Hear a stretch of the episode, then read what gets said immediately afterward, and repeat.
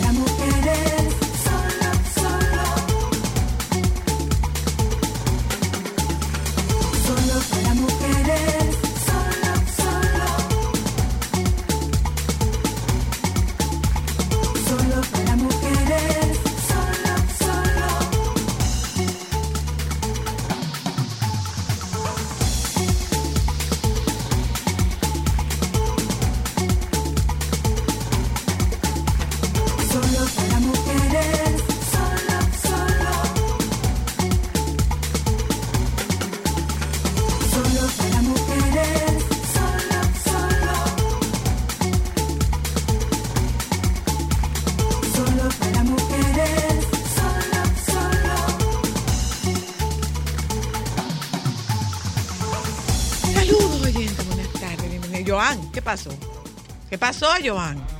¿Qué pasó, Joan? Ayúdame. Dame una ayudita, ya que Jova no lo hace. Sí, es así. La verdad, Yoba, ven para acá a defenderte. es así. Mm. Eh. Ay, Dios. No me dio tiempo a poner un pintalabito. Dice, oye el otro.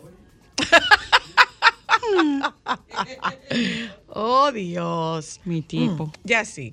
Oyentes, saludos, buenas tardes, bienvenidas. Aquí estamos en Solo para Mujeres. 5 Hoy de septiembre. Martes, día 5 de Seis- sep- 6 seis de septiembre. Ayer fue el día, del hermano. Mm. El 5 de septiembre es el ¿Y Día Mundial del Hermano. Mira, mira, vino a defenderse ahí. Que, ti- que, que tú la tuya en pista, dice ella. A- ¿Quién es que tiene que ella. cambiar la, la- el video de, de pro- de por- de promoción de, de- de Sol?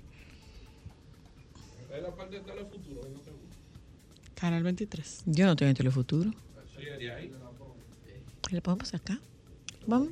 Y ayúdame, ayúdame, que, que, que yo soy buena. ¿Mm? Mira, eh, un día como hoy se murió eh, el fallecimiento, creo que de, confírmenlo, de Luciano Pavarotti. Ajá. Yo no vi. ¿En serio? Lo sí, voy a sí, sí, buscar. sí, sí, creo que, que, que son cinco años de, de, ¿De la muerte de de la muerte de Luciano Pavarotti. yo Creo que sí. Mira, a ver, mira. Un día como hoy. Lo leí en algún momento. Eh, Tú me avisas cuando tengas Es esa... muy extraño porque los periódicos locales no lo. Sí, no, no han reseñado nada. No. Eh, listo, con la música. Ahora les comento de qué se trata esto. Eh, señores, el... Sí, Sí. sí, está, la, está ahí, ¿verdad? hoy, Hace pero seis no- años. No, mi amor. Tú te equivocada. Hace 15 años. 15 años. Yo sabía, yo decía, pero no es tan chin. Diantre. El 6 de septiembre de 2007. Ah, Estamos en el 2022. Vi mal del 2007, me parecía. Eh, miren, miren aquí, 71 años. eh, pues nosotras hoy celebramos eh, el acto de reconocimiento a, a la magíster Olga Lara. Es magíster. ¿eh? Eh, sí, es magíster, tiene una maestría. Tiene una Ah, maestría. ok. Entonces, eh, es, un, es, un, es una magíster Olga Lara. Eh, en el día de hoy fue un reconocimiento que le hiciera el Senado de la República en la persona del presidente del Senado, el ingeniero Eduardo Estrella. Merecidísimo. Ah, Olga, eh, la reconocen como artista, la reconocen por su exitosa carrera artística, pero realmente Olga es psicóloga, y es también poeta. Y ella misma se describe como un artista de la narrativa, un artista de las metáforas, las imágenes literarias, eh, una artista de la palabra, la palabra que sana, que conforta y que invita a la reflexión. Esa es Olga Lara, una artista que fue reconocida en el día de hoy por el Senado de la República y nosotros celebramos ese reconocimiento en Solo para Mujeres y lo celebramos así. Llegaste, tiraste la puerta, te miro y te das la vuelta. Los niños a esta hora siempre sueñan y tú con tus llegadas tarde siempre los despiertas. Cualquiera se engaña mirando mi casa, linda y adornada. Cualquiera se engaña porque a nadie cuento lo que a mí me pasa. Cualquiera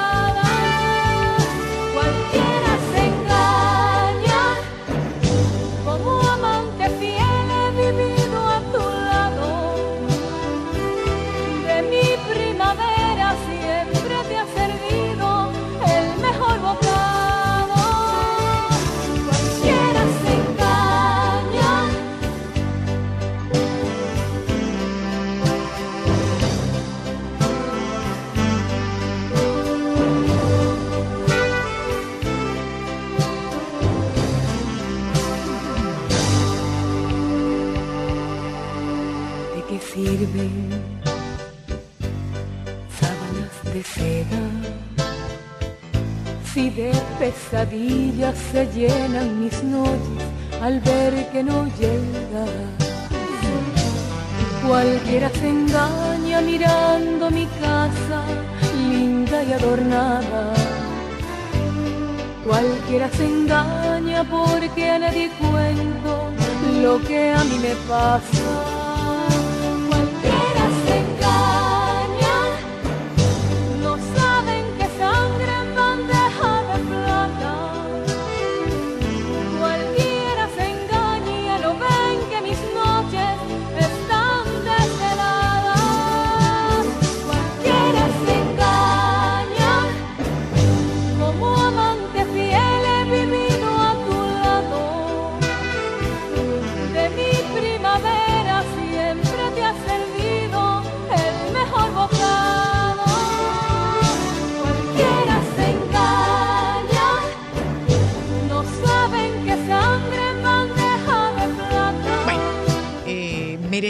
Merecidísimo reconocimiento a Olga Lara.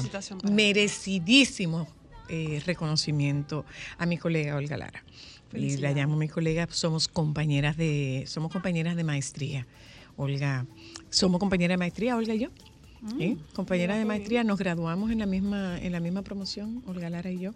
Eh, y de verdad eh, eh, que tiene, tiene una trayectoria eh, escrita con letras de calidad en el, en el quehacer artístico popular de República Dominicana. O sea, marcaron un hito en los 80. Oye, el otro. ¿Pero qué es esto, Virgen de la Alta Gracia? Bueno, está dando su humilde opinión. ¡Uy! Oyentas. Te da sopa. Hasta Milán. Miren, hoy nosotros vamos a hablar sobre una figura trascendental. Ay, yo te fuiste. Estoy preocupada. Su Alteza Real. El, delivery.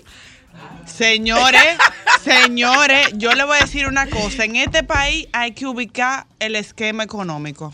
Ajá.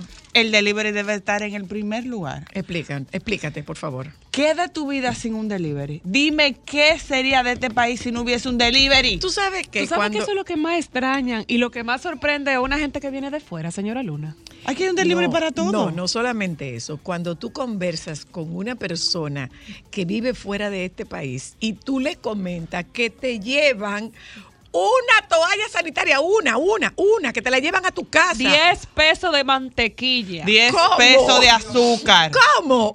O sea, Hasta la loto te la o mandan sea, por la delivery. loto te la llevan. Señores, Entonces, ese es el primer eslabón de la cadena económica de este país. El delivery y el colmado. ¿Qué no venden un colmado? reconocimiento, re- allí están quejando. Sí, reconocimiento al delivery esta tarde en solo para mujeres. Vamos Claro a hablar del delivery hoy. Oh, pero el, de- el ¿Eh? amigo de Cristal Para hacerle reconocimiento. van a beber temprano hoy. Media funda de hielo, eso no no, funciona. es el colmadero.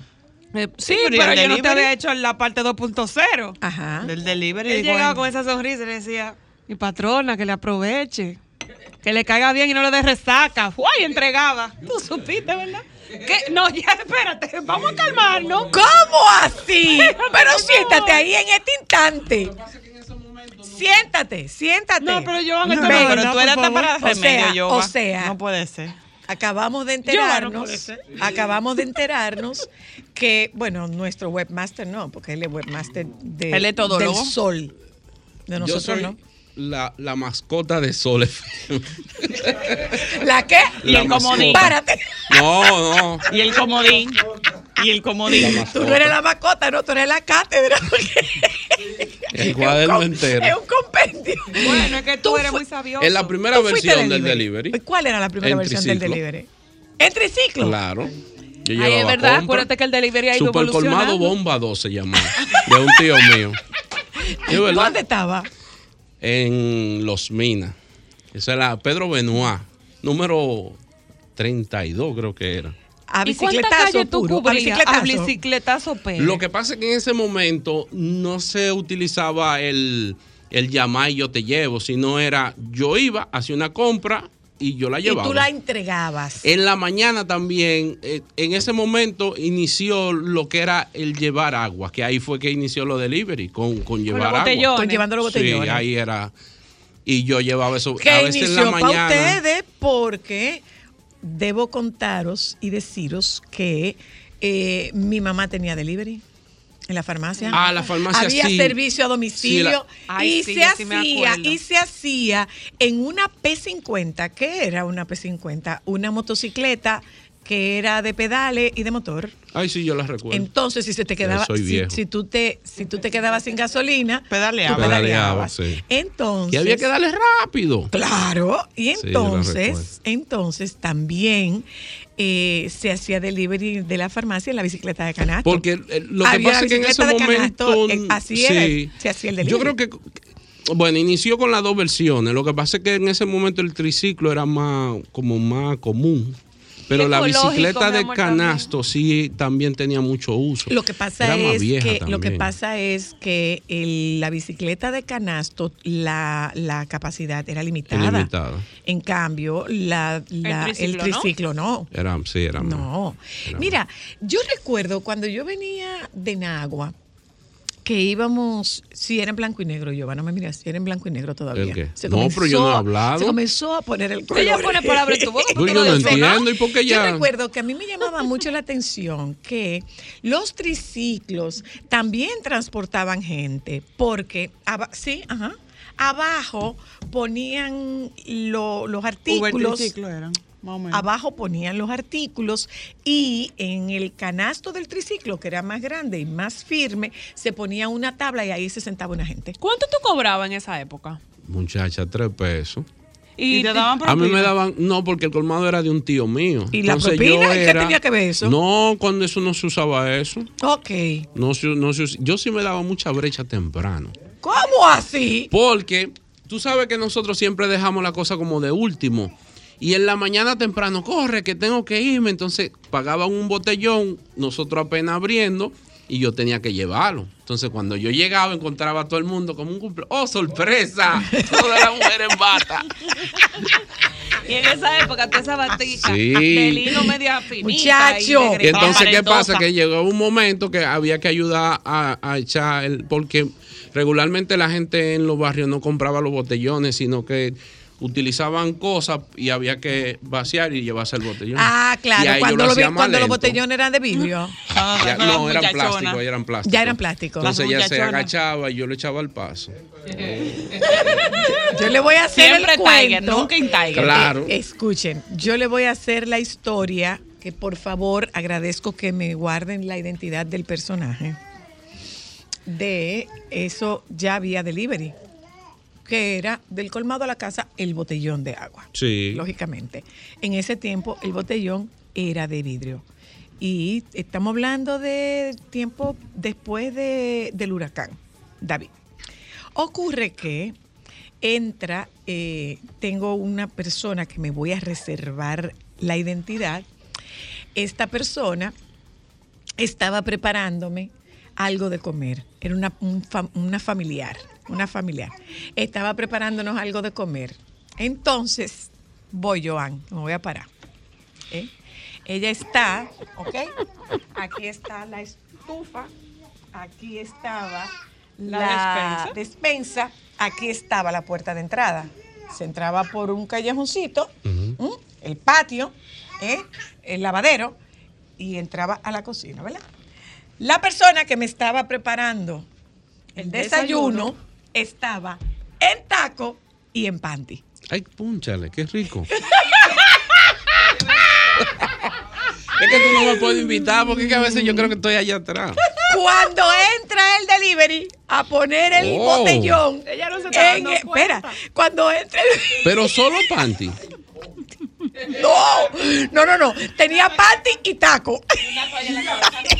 Sí, ya. Ella estaba haciendo el desayuno. Entonces, Yo que entonces, pedido algo. Qué ella no se da cuenta, pero ciérrame el micrófono, por favor.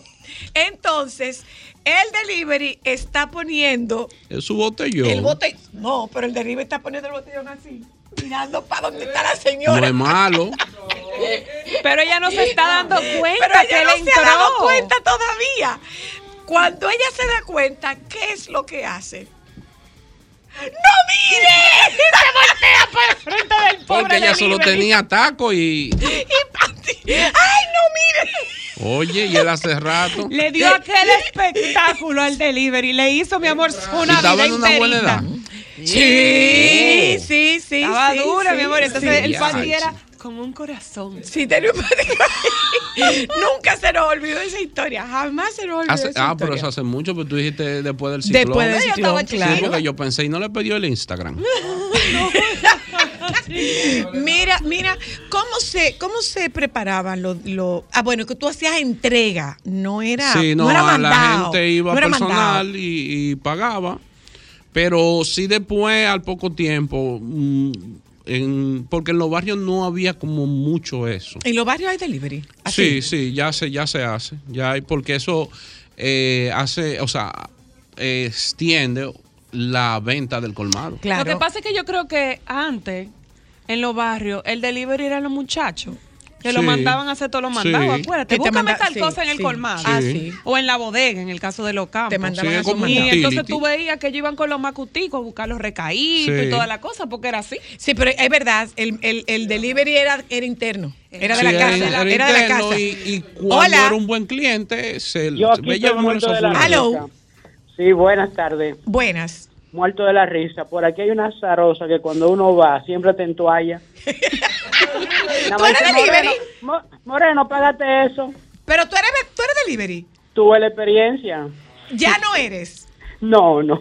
Yo quiero saber, a mí me encantaría ¿Cómo te saber cuántos delivery? viajes da un delivery en el día. Uh, mucho. Bueno, y si tienen pues, desviación de la columna. Dime. Y lo, y lo fuerte es cuando tú subes un cuarto piso con tres botellones, que lo vas subiendo uno a uno, que dicen, usted está equivocado, amigo. Ahí sí es duro. Ay, eso sí es duro. Aquí no pedimos nada. Así mismo es. No es fácil. O que te equivoques. de- Sí, porque aquí hay muchos edificios que se llaman ¿Tú iguales. sabes qué me llama la atención a mí? Los delivery manejan como si yo estuviera sentado en un sofá. Ah, no. Echado para atrás. Yo, ellos tienen que tener problemas de la columna porque ellos van doblados por un lado. ¿Y cómo ellos mantienen el equilibrio de esos No, motores? es una locura. Ok, pues ¿Cuántos miren, viajes dará un delivery en un Mucho, día? vamos a ver si nos llama un delivery o un dueño de ¿Tú colmado. Ay, dueño de colmado, dígame ¿Tú sabes cuánto para yo tirar? El, celular, porque tú sabes, yo no sé si tú sabes que esto guarda tus rutas. Ah, sí, Cuando claro. tú activas el Google Map, todas las rutas que tú haces, te dice todas las veces que tú has, ido, has salido de tu casa y has entrado. O sea, la- y a dónde tú te moviste la semana entera. O sea, l- el mapa de un delivery debe ser bonito. Debíamos, debíamos ver si podemos contactarnos con. Ojalá que nos llame algún delivery. Ustedes no tienen un amigo delivery. Hola, hello. Hola, Zoila. Hola. Hola, un gusto saludarles. Yo tengo una experiencia muy marcada con mi madre y un delivery. A ver. Sucede lo siguiente, mami se encariñó, bueno, mami y papi, los dos, se encariñaron con un, con un delivery hasta el punto de que él llegó a ser parte de la familia, literal. O sea, pero no solo eso, sino que mami le pagó la universidad. De hecho, yo lo acabo de escribir por WhatsApp, dije que escuchara el, el programa y que pudiese llamar, porque él tiene un testimonio de vida maravilloso. O sea, papi se cogió con él porque le, le asemejaba mucho a un amigo que tuvo cuando estudió en Moscú y, y fue una cosa, o sea, increíble. Hoy día él es parte de nosotros. De hecho, mi hermano mayor es el padrino de su hijo, de su hijo mayor. De, de- Ay, qué bonito. Pero mira qué bien. Pero espérate, nosotros podemos llamarlo si tú no das el teléfono. Sería interesante. Y, y, y él estudió economía y estudió economía en Pucamaima, o sea, pagada por papi. Estudió economía. Para que tú Sí. Veas. ahí, mi amor. Ve, eh, y eh, Joa, ve, entonces ven, lo, Joa, lo- coge lo este número. en lo conocimos en bueno vivíamos en los Prados en ese tiempo y te estoy hablando de mm, finales de los 80 no y la verdad que fue una experiencia ma- maravillosa maravillosa Pero claro. No, Anda, cerró. que fue. Qué mal que, qué mal. Yo sé que ella está escuchando. 537-9337. Ajá, 809-537-9337 9337 y que te pasen a cabina de Sol para que, que nos dé, pa' que Pa' nos que dé el sí, número. Mira Podemos. qué interesante, porque de verdad me gustaría saber cuánto viaje dará un Ahora, ahora. ¿Tendrán Los- hora libre? No, hora ¿Cómo, libre no ellos, hay. cómo ellos manejan un tema de su descanso? Eh, ¿Qué hacen después de que salen de los colmados? Si se beben su Hola, viven ahí mismo. Hola. Hello. Hola. No, te- no, no se contesta. está cayendo. No contesta, no, no, no, que no, no, no contesta. Eh, a nosotros nos gustaría tener la oportunidad de hablar sobre, sobre delivery, experiencia de ustedes Y con delivery y vamos a buscar la parte sociológica del delivery. Sí, vamos Hola. a hablar con Juan Miguel Pérez. Soy la buena, ¿cómo estás? Bien, Bien, gracias. gracias. Yo fui delivery tuyo en un servicio de taxi hace como 30 años. Y, y cuando llegué a Colorvisión, allá a Colorvisión, no había menudo para mil pesos. Y tú me dijiste, vuelvo después a cobrarlo. Y yo dije, pero que yo, si vuelvo después, estoy haciendo otro servicio obligado. Y decía, ah, no, pues yo voy más lejos por, por 40 pesos de ahí. Que fue un papel que tú mandaste a buscar Televisa, te lo mandaron de la Bolívar, allá, que de la, la, ley de Castro, qué sé yo. Pero eso no me he olvidado nunca, eh, que Y- tú me y dijiste en el pasillo de Colorvisión. Pero dígame una cosa, ¿se lo pagué o no se lo pagué? No, porque yo no volví, pero nada, eso, eso fue una buena anécdota, nada. Ah, Yo- yo gracias. te- Gracias. Hello. Buena, Buenas. soy la, yo soy seguidor tuyo, no es de ahora. Ajá. No, porque que yo no soy de ahora. No, no somos. Ok. Eh, yo, yo eh, puse el programa por primera vez y yo y que dijeron solo para mujeres y lo quité. Ajá. Y después dije, ah, no, pero espera, yo lo voy a poner atento a mí. Atento a mí. Yo tengo un amigo que es delivery y él, cuando lo primero que dice él que la mujer si no haya de que el frenazo en la ropa interior, yo no sé lo que es, no sé. Pero Que la, es que la mujer que qué? que cuando no haya el frenazo en el pantaloncillo, que yo no entiendo bien ese lío. Pero él duerme, cuando acaba a las 10 de la noche, se acuesta en el mostrador de, del negocio, en el, eh, Del el colmado. Sí, ahí es que duerme ese pobre hombre, el día entero desde las 6. Eso es las 10 se esclavismo. Eso es esclavismo, sin ninguna duda. Eh, pregunto, ¿son locales o, o vienen de los pueblos? Todo depende. Depende quién, porque muchas veces eh, eh, si tú eres el dueño del colmado y tú buscas un familiar, porque te sale mejor, porque te sale más barato, porque él Porque vive es de contigo, confianza. porque es de confianza. Supuestamente. Regularmente en, en los colmados siempre tú vas a buscar a alguien por la confianza. O sea, y porque sea trabajador. O sea, Ujú. es una combinación al final. Porque, ¿Y a qué hora empieza la jornada de un Uh, desde- delivery? bueno, todo. El, el que está frente a mi casa cuando yo salgo ya está abierto. O sea, estamos hablando que a las 7 ya y ellos cuando están tú vuelves, ¿es el mismo delivery? Eh, sí. A veces, ahora que eso es una esclavitud. Es una esclavitud, claro que sí. Hola, hello. Hola, soy la. Hola. Mira, yo te voy a hablar de la experiencia de, como dijo yo, eh, yo ahora, eh, frente de mi casa. Normalmente abren a siete y media, ocho, siete y media, siete, siete y media. Y cierran a las 10. Estoy hablando, los, es decir, igual que la sirena, solamente el primero de enero creo que no trabajan y el Viernes Santo. Eh, El Viernes Santo con media hoja abierta, ¿eh? Y todo depende, el, el mío no, no. No, pero, pero oye esto, te lo digo porque el, el dueño vive en, encima o el administrador de mi casa, en un apartamento. ¿Qué pasa con eso? Ellos le dan una hora para descansar, a, la hora más floja, que es como a las tres y media, de dos y media a tres, hay un espacio que ellos comen y descansan. Pero ciertamente es el día entero en el que yo conozco, le dan un día libre, se rotativo, rotativo eh, pero son muchachos que trabajan el día entero. Pero mira algo interesante, esos muchachos no trabajan casi por el sueldo. El sueldo anda en 6, 7, 8 mil pesos, pero es la propina. La propina. Cual- cualquier muchacho se te puede llevar mil, mil quinientos pesos diarios.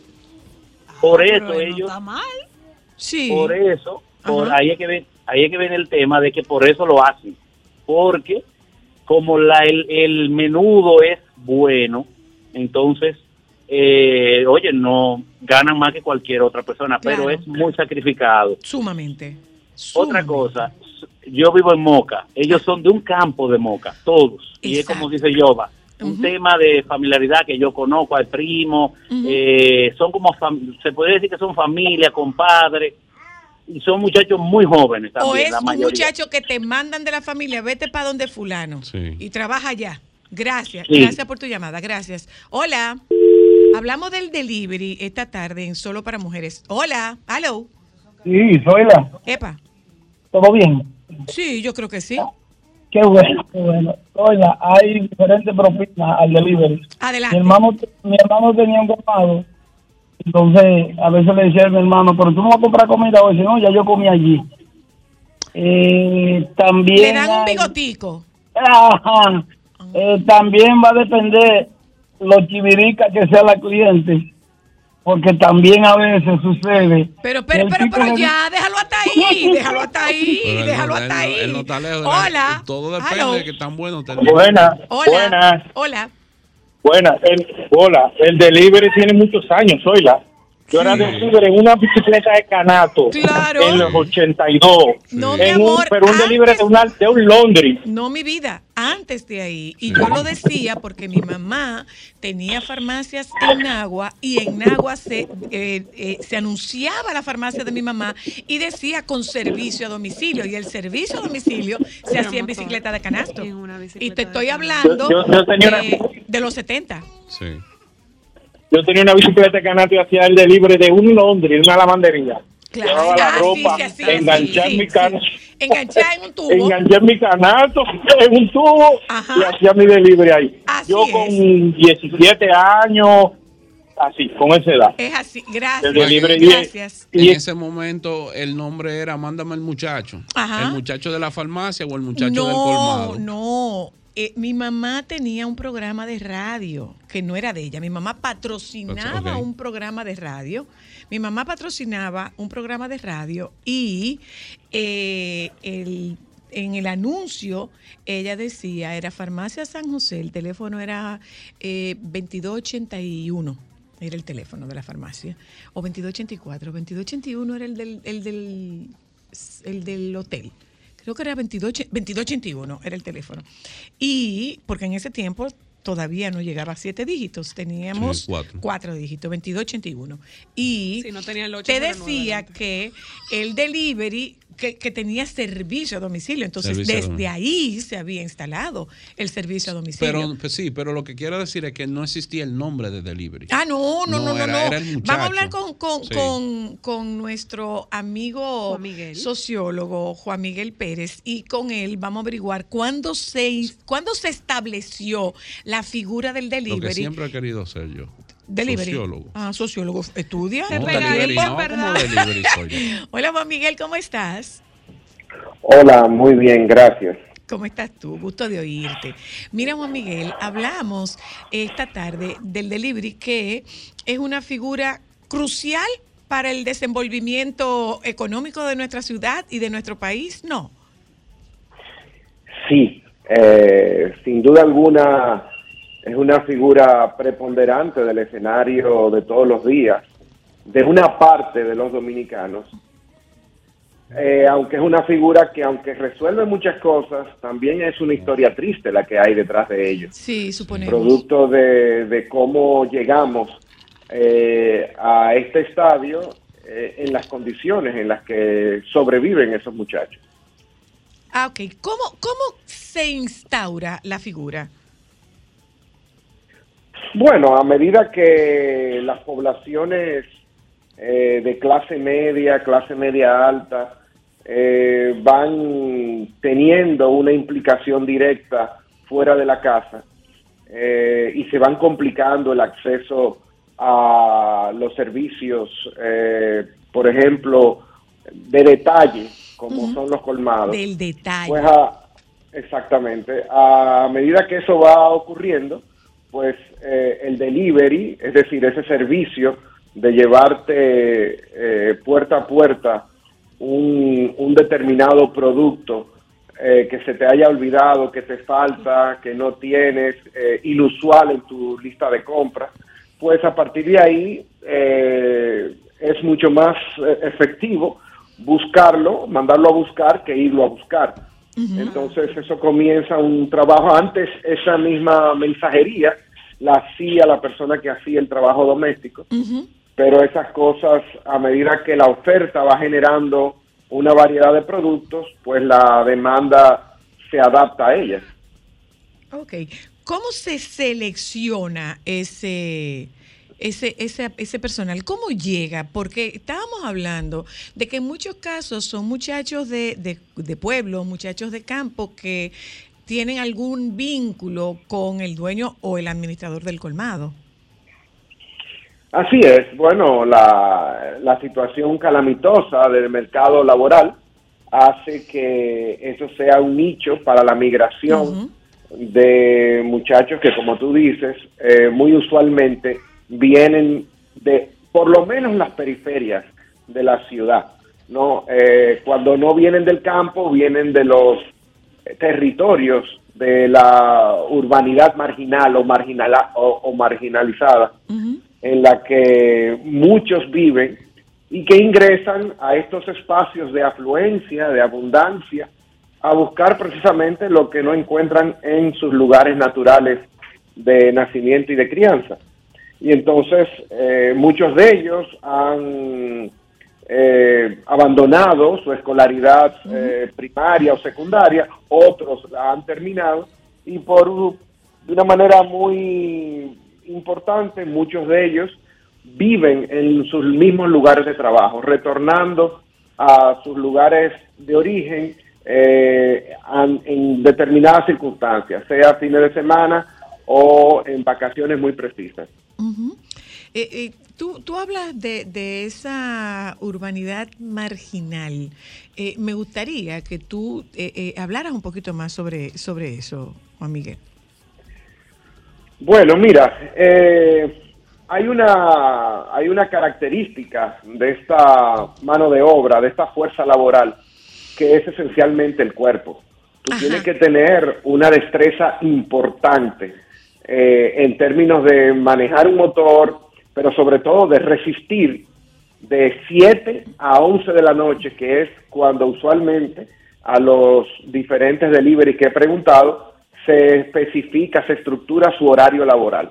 Estamos hablando de 7 de la mañana a 11 de la noche, o sea, Wow. estamos hablando de 14 más de 14 horas de trabajo continuo, o sea, todo el que sepa lo que es eh, el tema de un delivery, eso es recoger un producto que usualmente puede ser algo insignificante, pero hay que dar el viaje, ¿no? Pero, pero a veces no, a veces en una mayoría de casos, por ejemplo, se utiliza mucho el delivery para cargar botellones de agua. Exacto. Y, y eso implica toda una logística permanente porque hay que entrar entonces en territorios con barreras de acceso eh, difíciles, como son, por ejemplo, los residenciales, más si son torres, etcétera. Eh, y tienen que manejar todas esas cosas sorteando también el tránsito y no se paran. Cuando uno llega a horas muy específicas, ellos están sentados esperando la próxima llamada, pero esa próxima llamada no tarda en llegar. Ahora bien, si eso es difícil sortear, no menos difícil sortear eh, esa carga de trabajo, es la carga simbólica que ellos representan. Eh, ¿Por qué? Porque llegan a territorios que son extraños a ellos y ellos son extraños a esos territorios. Y entonces ahí viene la estigmatización, ahí viene la marginalidad, ahí viene una muy sutil humillación que no se siente directamente entre el emisor y el receptor, pero es lo que los sociólogos llamamos la violencia simbólica. Es decir, cuando entra en contraste una comunicación que de manera abrupta choca, y choca a este muchacho que viene de origen muy humilde y que en la puerta de repente ve la abundancia de hay de lo que él no tiene, ¿no? Y al mismo tiempo, de parte de quien recibe, existe la, la, tensión, eh, la, la angustia, la ansiedad o la incertidumbre de lo que ese muchacho puede tener, porque además son muchachos que sufren, padecen en carne propia la estigmatización que padece la mayoría de la juventud de orígenes humildes, que viste eh, de orígenes humildes, que tiene un fenotipo de orígenes humildes y que lamentablemente eh, angustia y crea pánico en las clases eh, altas, en las clases privilegiadas, porque suele calificarlo descalificativamente con eh, acepciones eh, que no son muy saludables para quien la vive y para quien la sufre como víctima. ¿Nosotros tenemos alguna idea de cuál es la población de deliveries? Bueno, no, yo no la tengo, pero me imagino que la encuesta nacional eh, de fuerza de trabajo puede tener alguna incidencia sobre eso y si no, prontamente viene un censo, que, que será el gran censo eh, que nos dará luz sobre los últimos, sobre las últimas décadas de, este, de la última década de este país, en la cual se han introducido muchos cambios, sobre todo a partir de la pandemia. Entonces, eso nos va a aportar mucha luz.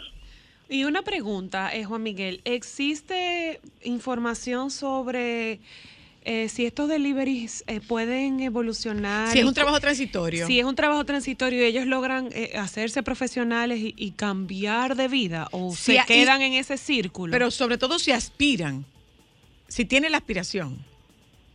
Bueno, lo que pasa es que la aspiración eh, para la gente humilde en este país, hasta eso está asediado. Hasta eso está lamentablemente escoltado por la desesperanza. Es decir, el, el ser humano, el agente social, el, el joven de orígenes humildes que proviene de un barrio, mira a su alrededor lo que hay. Y lo que hay son muy pocas posibilidades de saltar de esa reproducción social en la que ellos se ven envueltos incluso de manera intergeneracional. ¿Y cuáles son esas posibilidades de saltar? Bueno, un, un batazo por los 411 en el caso de que pueda firmar alguien un contrato de béisbol, eh, saltar al mundo delictivo, eh, que es una manera de, romper con las cadenas en las que la pobreza lo envuelve, eh, dar un golpe de suerte en una banca de apuestas, por eso hay tantas, más hay más bancas que aulas en este país, recordémoslo, pero es porque es una decisión muy clara, la gente piensa y, y puede que no, no deje de tener razón, que es más fácil avanzar en la vida eh, manteniendo y sosteniendo un hálito de esperanza cada vez que uno apuesta en una banca que ir a una escuela Claro. la que te, te dice que tú eres malo, que tú no sacas buena nota y además que no te garantiza un, un- Una oportunidad. un- un mercado, un, un mercado laboral con, con salarios decentes, dignos y de oportunidades realmente de cambio. Una cosa última, eh, Juan Miguel, ¿es mito o realidad que hoy día la mayoría de, de esta población es extranjera? No, no. ¿Verdad que no? Eso es, absolut- eso es absolutamente falso. Claro. Eh, suelen ser muchachos muy, y te voy a decir algo, suelen ser muchachos muy, con mucho criterio. Eh, lo que pasa es que cuando tú los interrogas, cuando tú conversas con ellos, te das cuenta que, porque, porque son, ese espacio, paradójicamente, eh, genera mucha reflexión, porque tienen tiempo para pensar su realidad. Es verdad que viven ocupados por ejecutar las diferentes tareas eh, muy intensas que le exige el trabajo, pero también tienen tiempo para pensar y sobre todo tienen tiempo para pensar porque viven contrastes. Y es bueno, es saludable que las clases dominantes de este país sepan que eso se va acumulando en el inconsciente y que es mejor invertir en que estemos todos bien a que estemos todos como estamos ahora, porque de alguna manera u otra eso se desencadena en violencias que son innecesarias y que son necesarias a, su vez de prevenir. Ok. Muchísimas gracias, Juan Wow, qué Miguel. interesante. Sumamente interesante. Gracias, Juan Miguel, Gracias, Juan. Miguel. Nosotras eh, hemos tenido el interés de, de a darle una visión a, a estos a estos muchachos que definitivamente, ¿tú sabes qué me llama la atención? Que no hay mujeres. No, no hay mujeres. No, es que el trabajo es muy pesado. muy duro, es un trabajo muy es pesado. muy- es muy, es muy exigente. Sí, sí. Y- Sí, honestamente, y te voy a bueno decir, que tú Ajá. estás Eso- llamando. es uno de los grandes retos que tiene este país, de tratar de reconectar entre sí a los dominicanos. Estamos demasiado fragmentados y cada vez más segregados. Y el delivery es ese, entre comillas, intruso que ingresa en un espacio en el que las clases altas de este país lo quieren solo para ellos. Y ven de repente que la realidad es otra, que también hay pobreza en las puertas de su casa, literalmente. Claro, claro. Eso es Gracias, Juan Miguel. Gracias. Un abrazo. Mira qué interesante, ¿eh? Un abrazo, una conversación con Juan Miguel Pérez, eh, de verdad que, No, es que una ayuda a uno a tener una otra perspectiva. Para tener una perspectiva diferente. Y ya usted sabe, dele su propinita porque de verdad la pasan difícil. O No, sea, es un trabajo, es escuchándolo un trabajo, es un duro, trabajo muy un trabajo muy sacrificado. duro. Gente, vámonos un momento a publicidad. Regresamos de publicidad. Está con nosotras esta tarde la doctora Patria Ovalles. Con la doctora Ovalles nosotras tocamos el tema de alergia y calor.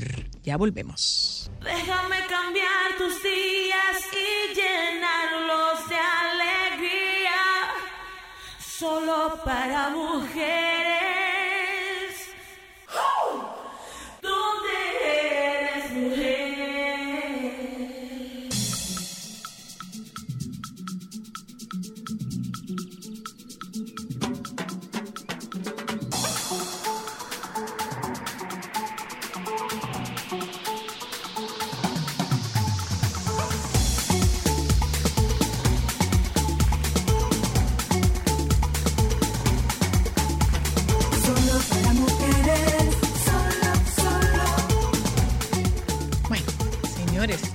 Vamos a hablar con la doctora Patria Valles, médica dermatóloga, y con ella nosotros vamos a conversar algo que está está- sí, Literal. Se está convirtiendo en una situación muy difícil para adultos y para pequeños, que es el tema de las alergias y el calor. Ayer fue, ayer si no es un récord, debe estar dentro de los de las temperaturas más elevadas que hemos 43. vivido. Eh, era una temperatura de 40 grados con una sensación térmica de 42. No, 41. temperatura de 42 y a la sombra en 41, según publicó Jean Suriel en el día de No, hoy. la Wow. sensación térmica de 42 y a la sombra en 41. Míralo ahí, la señora. Sensación térmica de 42 grados, en el termómetro 35 y en la sombra 41 grados. Pues sí. Ay, doctora, me imagino que los pacientes suyos, me imagino que los pacientes suyos están revolteados, ¿verdad? Ella lo sabe. Sí, sí, sí, sí. Todavía todo eso se suma a todo lo que está pasando. Uno sale a la calle, que es cuando se coge ese calorazo, con el tránsito, con todo. Entonces eh, es como que se abruma. Y el paciente que sufre de alergias o sufre de alguna condición de piel son factores que tienden a, a agravar cualquier condición. Entonces, sí, es un momento en el que hay que tomar medidas, hay que llevar una vida más, tratar de, de- de llevar- de- estar en lugares más frescos, usar ropa eh, adecuada, o sea, hay una serie de medidas que hay que tomar para evitar una complicación en estos casos. Hay una situación, Patria, y es que mucha gente dice que no es tal la, la presencia de las alergias, sino que eso es ñoñería. No. Y eso no, es no, gente no. privando el fina. No, bueno, mira, por el calor, por ejemplo, o sea, las alergias existen. Y hay alergias por diferentes razones. Pueden ser eh, eh, ambientales, pueden ser alimentarias, hay muchos tipos de alergias que se manifiestan de diferentes formas, desde urticaria, puede ser por medicamentos también, eh, un problema de dermatitis atópica en la que hay una, una eh, lesiones que son recidivantes, que se mantienen, son crónicas esas condiciones. Y en épocas de calor, específicamente, hay otras alteraciones en la piel que la gente dice que es como una alergia, pero realmente no es necesariamente una alergia, sino que son producidas por el calor, como es la miliaria, que es el famoso sarpullido, que se conoce eh, frecuentemente, que es muy común en los niños, por ejemplo, eh, en áreas donde hay en los pliegues, en el cuello, en las axilas, en la región inguinal, eh, en, los, en, la- en los, en los pliegues de los, de los codos, igual que pasa con la, con la El dermatititis. cuellito, ajá.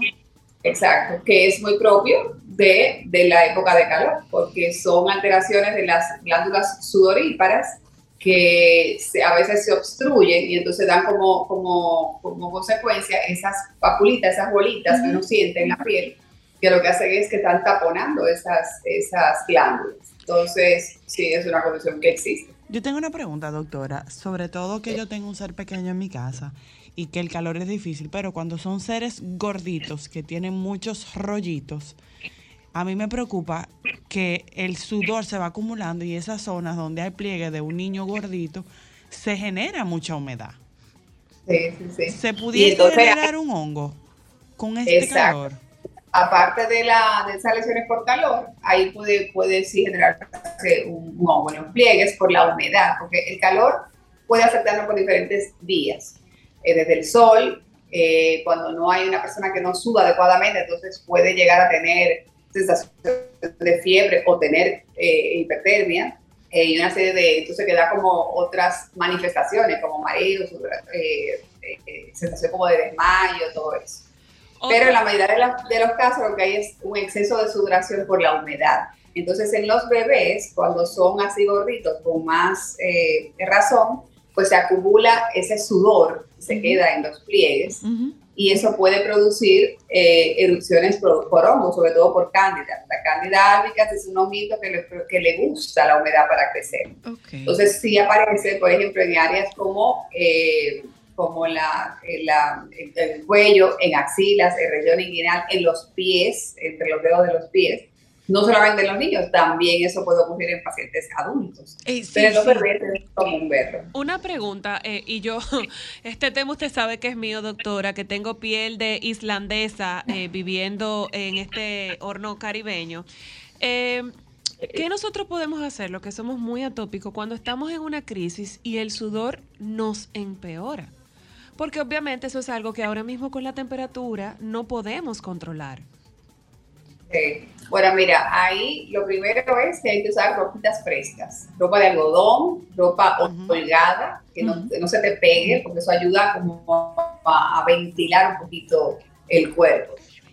Eh, igualmente tratar de mantenerse en áreas frescas, evitar, por ejemplo, ese sol del mediodía, salir a la calle al mediodía, cuando la temperatura está más alta, para evitar esa transpiración eh, más importante que cuando ya hay una lesión, como en los pacientes atópicos, que ya tienen alguna erupción, eh, tienen una, lo que se llama una disrupción del, del tejido de cutáneo. Entonces, son como pequeños agujeritos o heriditas que lógicamente cuando hay sudor, entonces produce picor.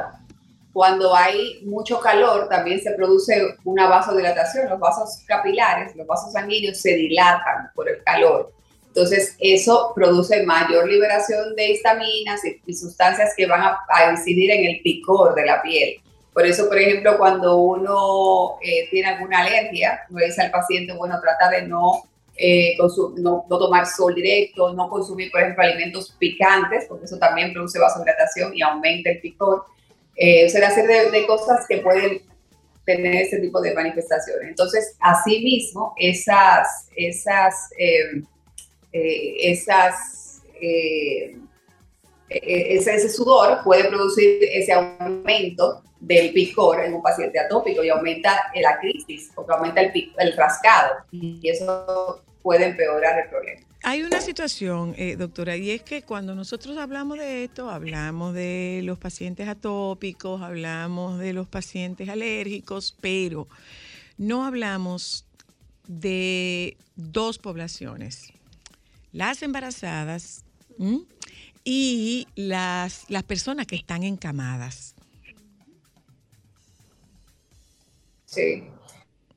En las embarazadas se le complica mucho el asunto en este momento, por ejemplo, en esta época de, de- de- de verano, porque es más agobiante mantener, hay un aumento de volumen, tú estás manejando un cuerpo más ah, grande que lo que normalmente maneja, entonces todo lo que es la, el proceso circulatorio, todo lo que son los órganos están sobrecargados.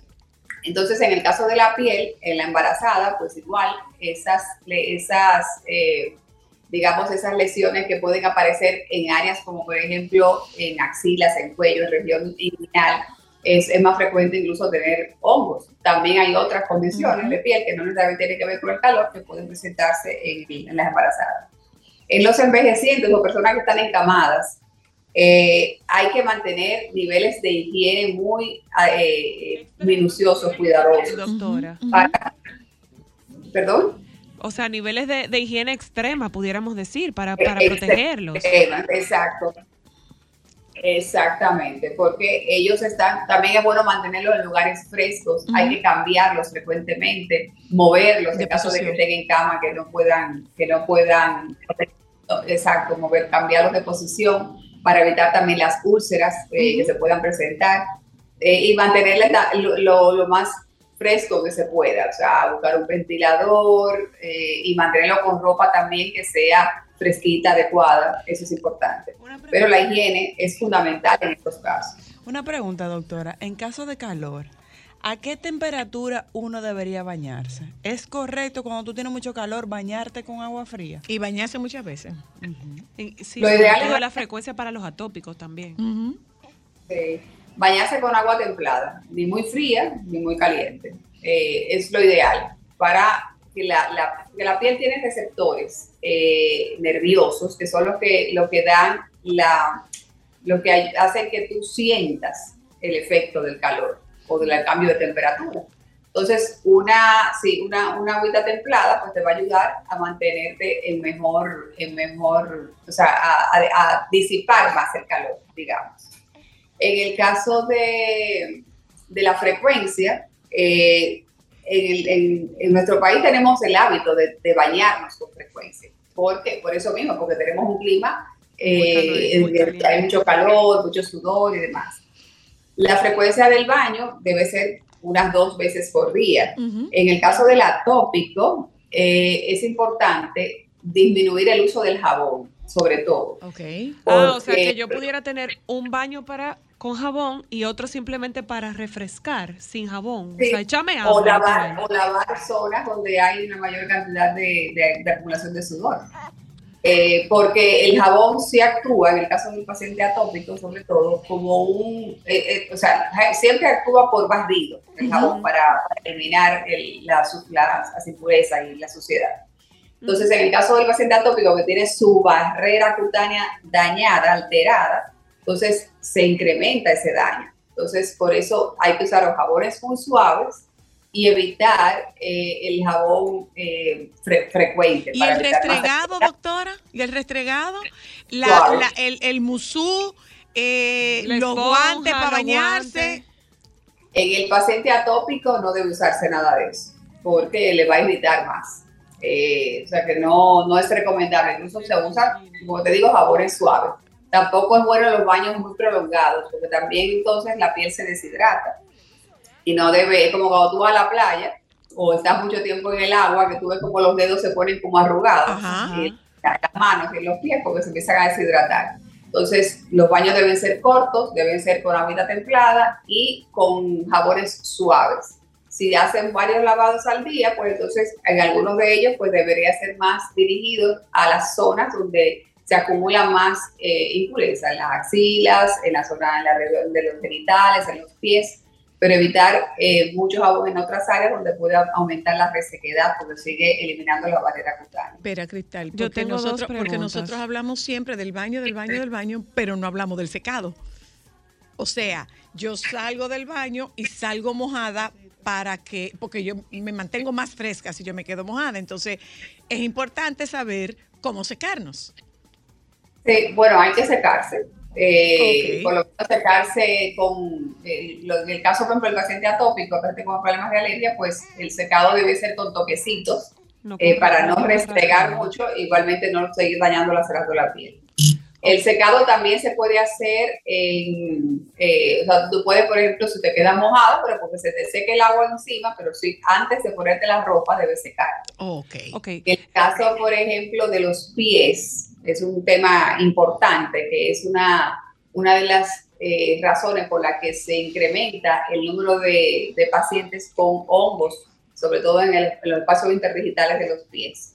porque a veces tú te bañas, te duchas, te, te- te vistes rápido y no te tomas el tiempo de secar Los en pies. esas zonas. Entonces, pones el zapato y a eso se añade, a esa humedad se añade también la humedad del sudor y eso produce un ambiente apropiado para que los hongos se desarrollen en esa zona. Ok, Entonces, dos preguntas, eh, doctora. Eh, número uno, el tema de la hidratación y el calor, porque usted oye frecuentemente, bueno, en el caso de nosotros los atópicos tenemos que usar urea o cremas que hidraten bastante, pero usted oye frecuentemente gente diciendo, no, yo no me pongo crema porque eso me da calor. Ajá, ajá. ¿Qué tan importante para esta época tan calurosa es el tema de la hidratación?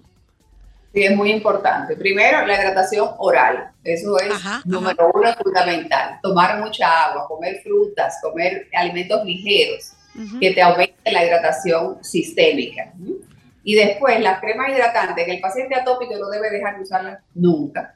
Eh, y lo que pudiera cambiar quizás el vehículo. Quizás en vez de usar una crema, puede usar una, una loción, algo que sea más ligero, que le produzca menos molestias en cuanto a la pegajosidad, digamos, que puede dejar una crema, o esa sensación de calor que le puede dar de inmediato una crema. Y Pues mi puede usar una, una- perdón, No, no, no, continúa, no se preocupe. luego puede usar una, un, un vehículo más ligero, como, como una loción o una emulsión para hidratarte en estos casos, y quizás en, en las horas en las zonas más eh, afectadas, eh, entonces sí aplicar una crema que sea más suntuosa, pero en el cuerpo en general puede utilizar una, una loción más ligera. Ok, mi otra pregunta, doctora. Usted sabe que con esta, época de, calor, regularmente la gente está acudiendo más a ríos, piscinas y playas. ¿Qué debemos hacer antes de entrarnos al agua y después de salir del agua para evitar irritaciones o, consecuencias que pueda tener en la piel, eh, la sal, por ejemplo, o el cloro? Sí, en los pacientes atópicos es, es importante ducharse con agua, con agua dulce, digamos. Eh, inmediatamente sale de la playa, o sea, para quitarse la sal, porque la sal cuando se seca, entonces actúa como, como un irritante.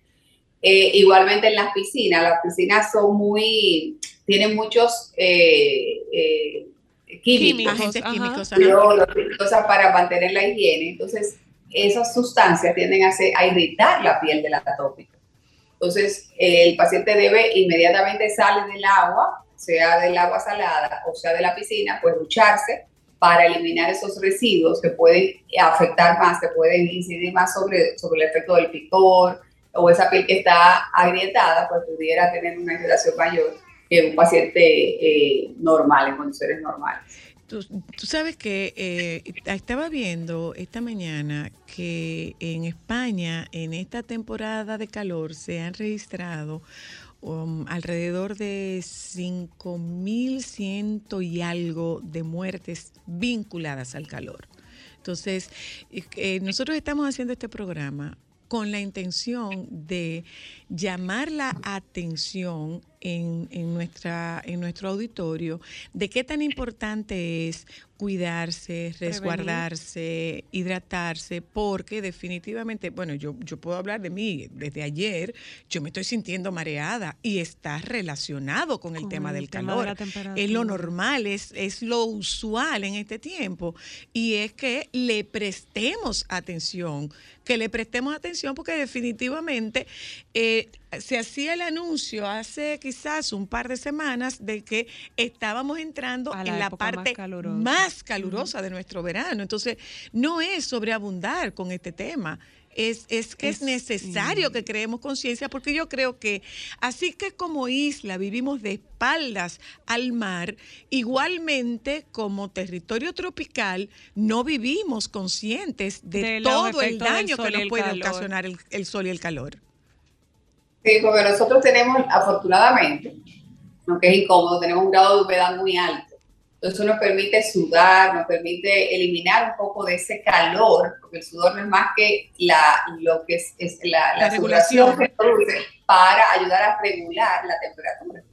Eh, entonces, cuando no- nosotros vivimos en una, en una zona tropical, pues tenemos mucha humedad y eso nos permite sudar. En países eh, como en, en España, por ejemplo, que tú mencionas, eh, ellos tienen áreas o, o zonas donde, es muy, hay mucho, es muy seco. Por ejemplo, Madrid es una zona muy seca, entonces es un calor que te quema. O sea, Es un calor que tú no lo disipas. Eso Ok. hace que tengas eh, mayor, eh, hay mayor propensión a tener esos, esos desmayos, esos mareos. Hay- son como insolaciones que uno, que uno puede tener.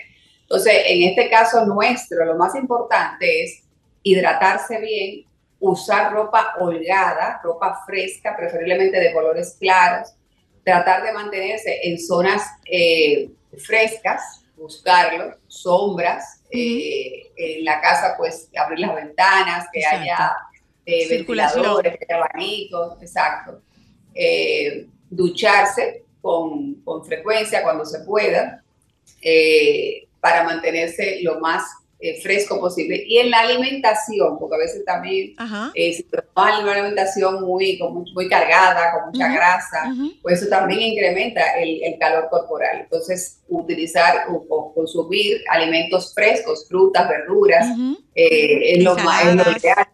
Ensaladas, eh, la- incluso, por ejemplo, las sopas, sopas frías, que nosotros no lo usamos en nuestro país, sin embargo, seríamos un- algo muy apropiado para, para nosotros hacer ese hábito, como hacen esos países donde tienen esas, esas temperaturas que estábamos hablando. Entonces, eh, la alimentación, la hidratación y las condiciones físicas, el cuidado de la, de la ropa y demás, pues es importante para disipar más el calor y, mejor, y evitar esas complicaciones que puede haber por esta olada de calor que, que está comenzando ahora.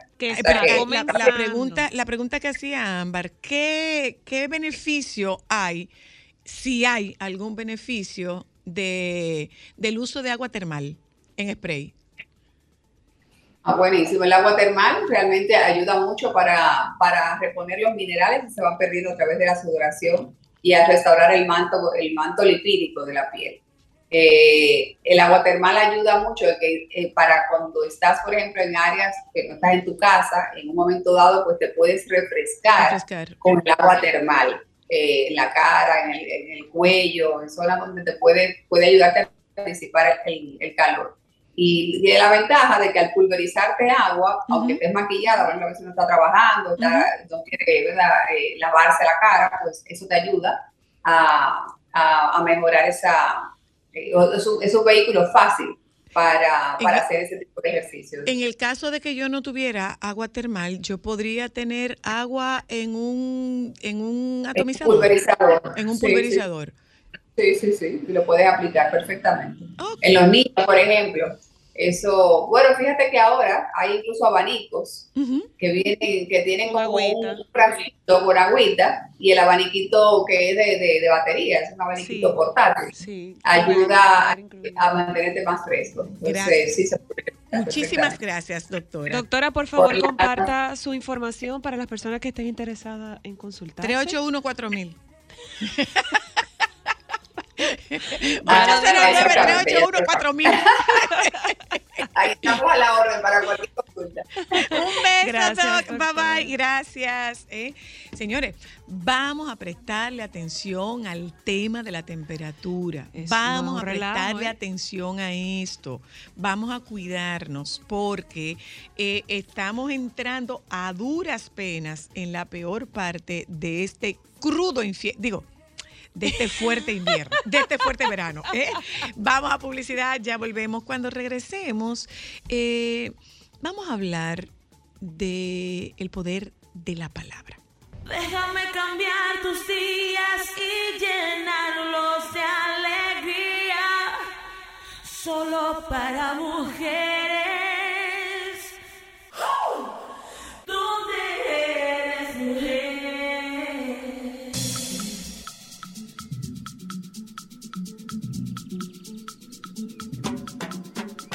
Bueno, oyentas, y ya estamos en la parte final de nuestro programa Solo para Mujeres. Eh, si estás sintonizando ahora, recuerda que estamos a través de 106.5 y vamos a hablar con nada más y nada menos que la licenciada. Ta, ta, ta, ta. La licenciada Soy la Luna para un tema que nos llamó muchísimo la atención y es conocer qué tan poderosa puede ser la palabra. Señora Luna, ¿la palabra tiene poder? Sí. Eh, tiene poder lo mismo para, para impulsarte que para retrasarte.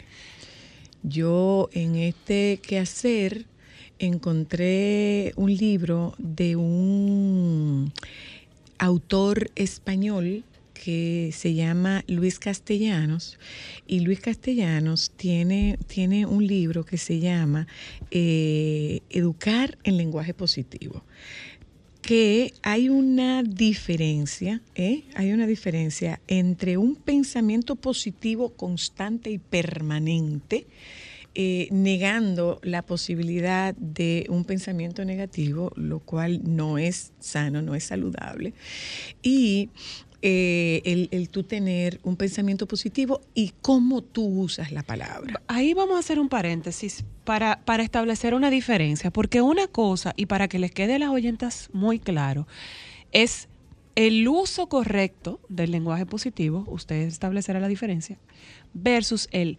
positivismo tóxico que nos venden todas estas corrientes de tú todo lo puedes, eh, nada es el límite para ti, no pienses así, siempre piensa positivo. Pero también hay otro extremo. Yo quisiera agregarle lo que dice Cristal. Por ejemplo, lo digo como mamá, hay veces que sin darte cuenta tú dices, este niño es terrible, es una cacata.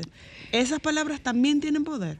Eh, pero por supuesto. Aunque tú lo digas en broma. No, no, no, no. Es que, es que quien la recibe no lo dice en broma. Yo me refería a Luis Castellanos. Luis Castellanos tiene eh, eh, este libro que ojalá ustedes puedan buscarlo, Educar el lenguaje positivo. Y él habla de un estudio que se hizo en, ante, en el siglo XIX, en el siglo XVIII se hizo este estudio, y el, el- el siglo, principios del siglo XVIII. Del, principios del siglo XIX se hizo este estudio, con unas monjas en un monasterio francés. A estas mujeres les pidieron que contaran su vida, eh, que escribieran eh, su sobre su vida. Y eran monjas de clausura. Las monjas de clausura no tienen contacto con el mundo exterior. Y ellas eh, contaron su vida. Y lo que trajo como resultado este, este estudio fue que las monjas que usaron más palabras positivas para contar su historia, las que usaron una narrativa más positiva, eran mujeres que tenían mayor longevidad. Ellas todas eran longevas. Pero unas eran más entre el que grupo de las longevas, quienes usaron más palabras positivas para contar su historia, tenían mayor longevidad todavía. Entonces, por ejemplo, yo lo he comentado de lo que ocurrió una vez con una paciente mía y lo hago porque ella una vez me lo permitió, me permitió hacer la historia. Eh, y es parte de lo que yo denomino eh, la lección de mi consulta. Esta chica había sido eh, el producto de una relación de una noche, de un encuentro de una noche. Y durante toda su vida, su madre le había dicho a ella que ella había sido un error de juventud. ¿Qué ocurre? Que su papá dijo no. Cuando el papá se entera que esta chica jovencita estaba embarazada, producto de un solo encuentro, él le dice, no te preocupes, tú me la das y yo la crío. Y así fue. Él se la dio y, ella la- se la dio y él la y él crió. la crió con sus tías. Esta chica creció convencida de que ella había sido producto de un error de juventud. Y después de, de varios, de- después de varias- va- varios meses en, en terapia, llegamos a la conclusión de que ella no era un error de juventud, Yo me acuerdo. que ella era Una sorpresa. una sorpresa, porque su llegada se produjo de manera sorpresiva. Eso fue suficiente para que esta muchacha cambiara el concepto que ella tenía de ella. Porque ¿qué es un error? Sino, no sino un fallo o, un, o algo deficiente. ¿Qué es una sorpresa? Algo que impacta de manera positiva en tu vida. Entonces, para ella, el cambio de ese término para contar su historia fue suficiente como para ella concebirse de una forma diferente. Entonces nosotros tenemos, te- tengo el caso de otra paciente, perdona, tengo el caso de otra paciente que me hablaba de que ella era muy competitiva, ella era muy competitiva, ella era muy competitiva. Yo le decía, bien, cuando tú estás en tu trabajo, tú estás compitiendo con alguien. Ella me dice, realmente no, yo nunca compito con nadie. Entonces yo le digo, ¿tú eres competitiva o competente? Ella dice, ah, no, yo me acabo de dar cuenta de que yo soy competente. Entonces, ¿por qué no le damos, eh, y lo digo a título personal por ser su hija, por usted ser una persona que tiene un, un don de la palabra y tiene muy buen manejo de las palabras, pero no todo el mundo tiene conciencia de que las palabras tienen un significado. Por ejemplo, la palabra urgente. La gente utiliza urgente de una forma cualquierizada. Y pocas personas le dan el correcto peso y connotación a las palabras en sí.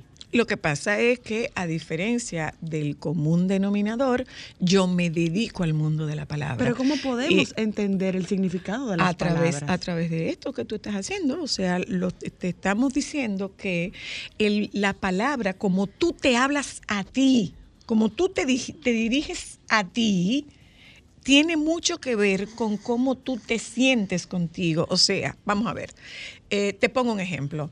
Yo soy un fracasado. ¿Y por qué tú eres un fracasado?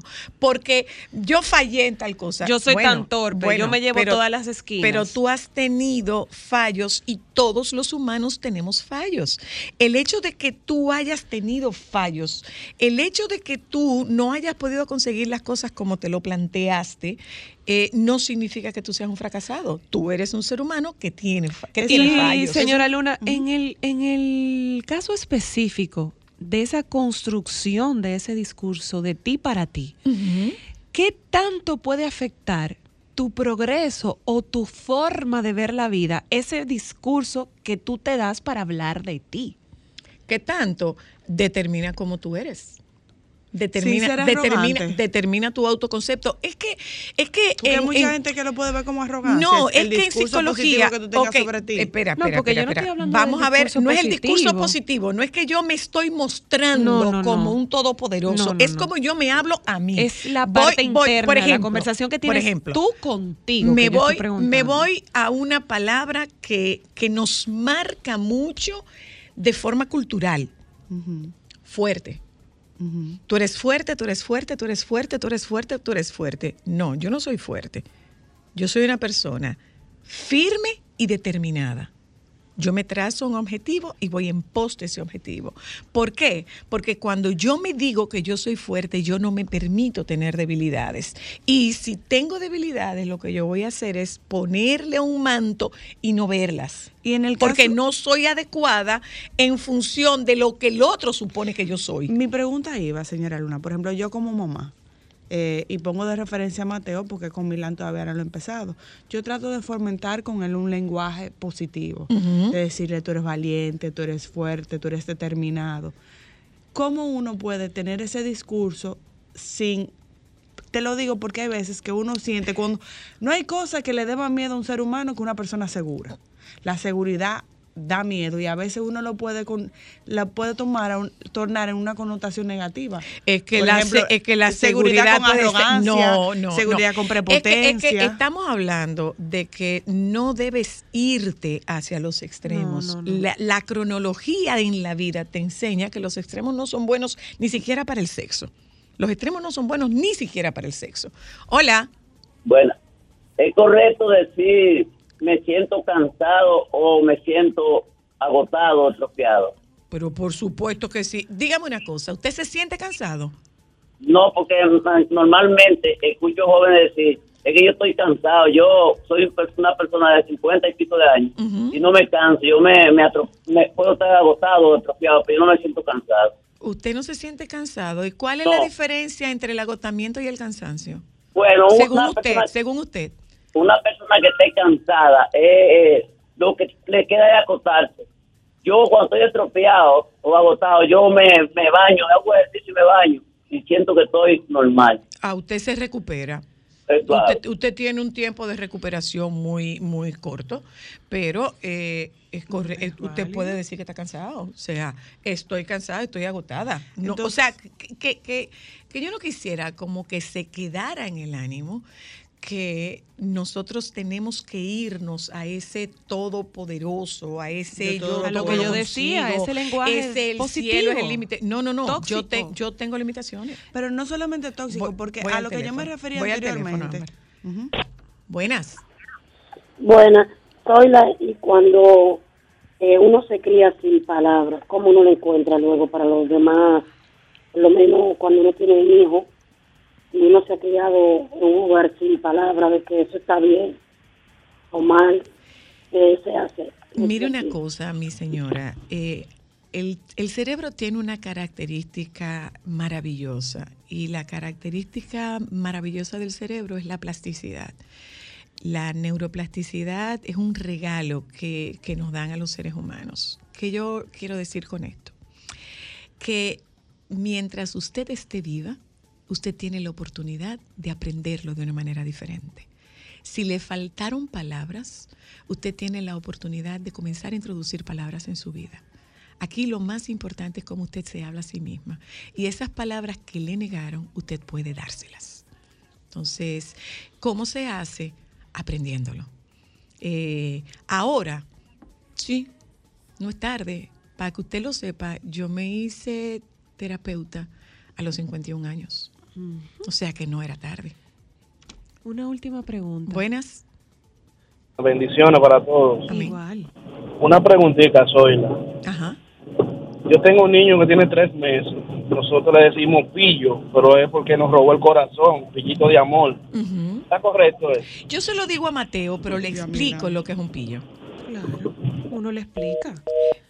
¿Y con, con qué? Hay, hay, hay, hay palabras que sí, que... que y la entonación que también puede cambiar. No es lo mismo que tú le digas, tú eres un pillo y lo digas con una sonrisa, a que tú lo digas un poquito más serio, que se puede, se puede interpretar diferente. La última. Hola. Hola. Ajá. Hola, mi amor. Oye, la persona, vamos a poner de edad. Estamos cansadas de comer. Yo estoy cansada de, de- de- de- de la situación en que vivo. Uno dice, estoy cansada con mis hijos, cuando tú ya tú no sabes cómo corregirlo y explicarle. Nosotros, la y es verdad, eh, nosotros las personas mayores de edad, hasta nos cansamos de comer, no lo mismo, pero como yo no sé cómo explicártelo, sola, como que estamos como cansadas, yo no Mire una cosa, la- la monotonía, la monotonía nos genera ese agotamiento y ese cansancio. La pregunta es, ¿usted está cansada física o emocionalmente? Y ahí iba mi, La última, la Esta última. es mi última pregunta. Sí, ya tenemos que ¿Qué ir herramientas podemos nosotros tener y entender para no disminuir o minimizar ese sentimiento que una persona tiene cuando se está desahogando con nosotros? Es que tú valoras lo que siente el otro a partir de cómo lo sientes tú.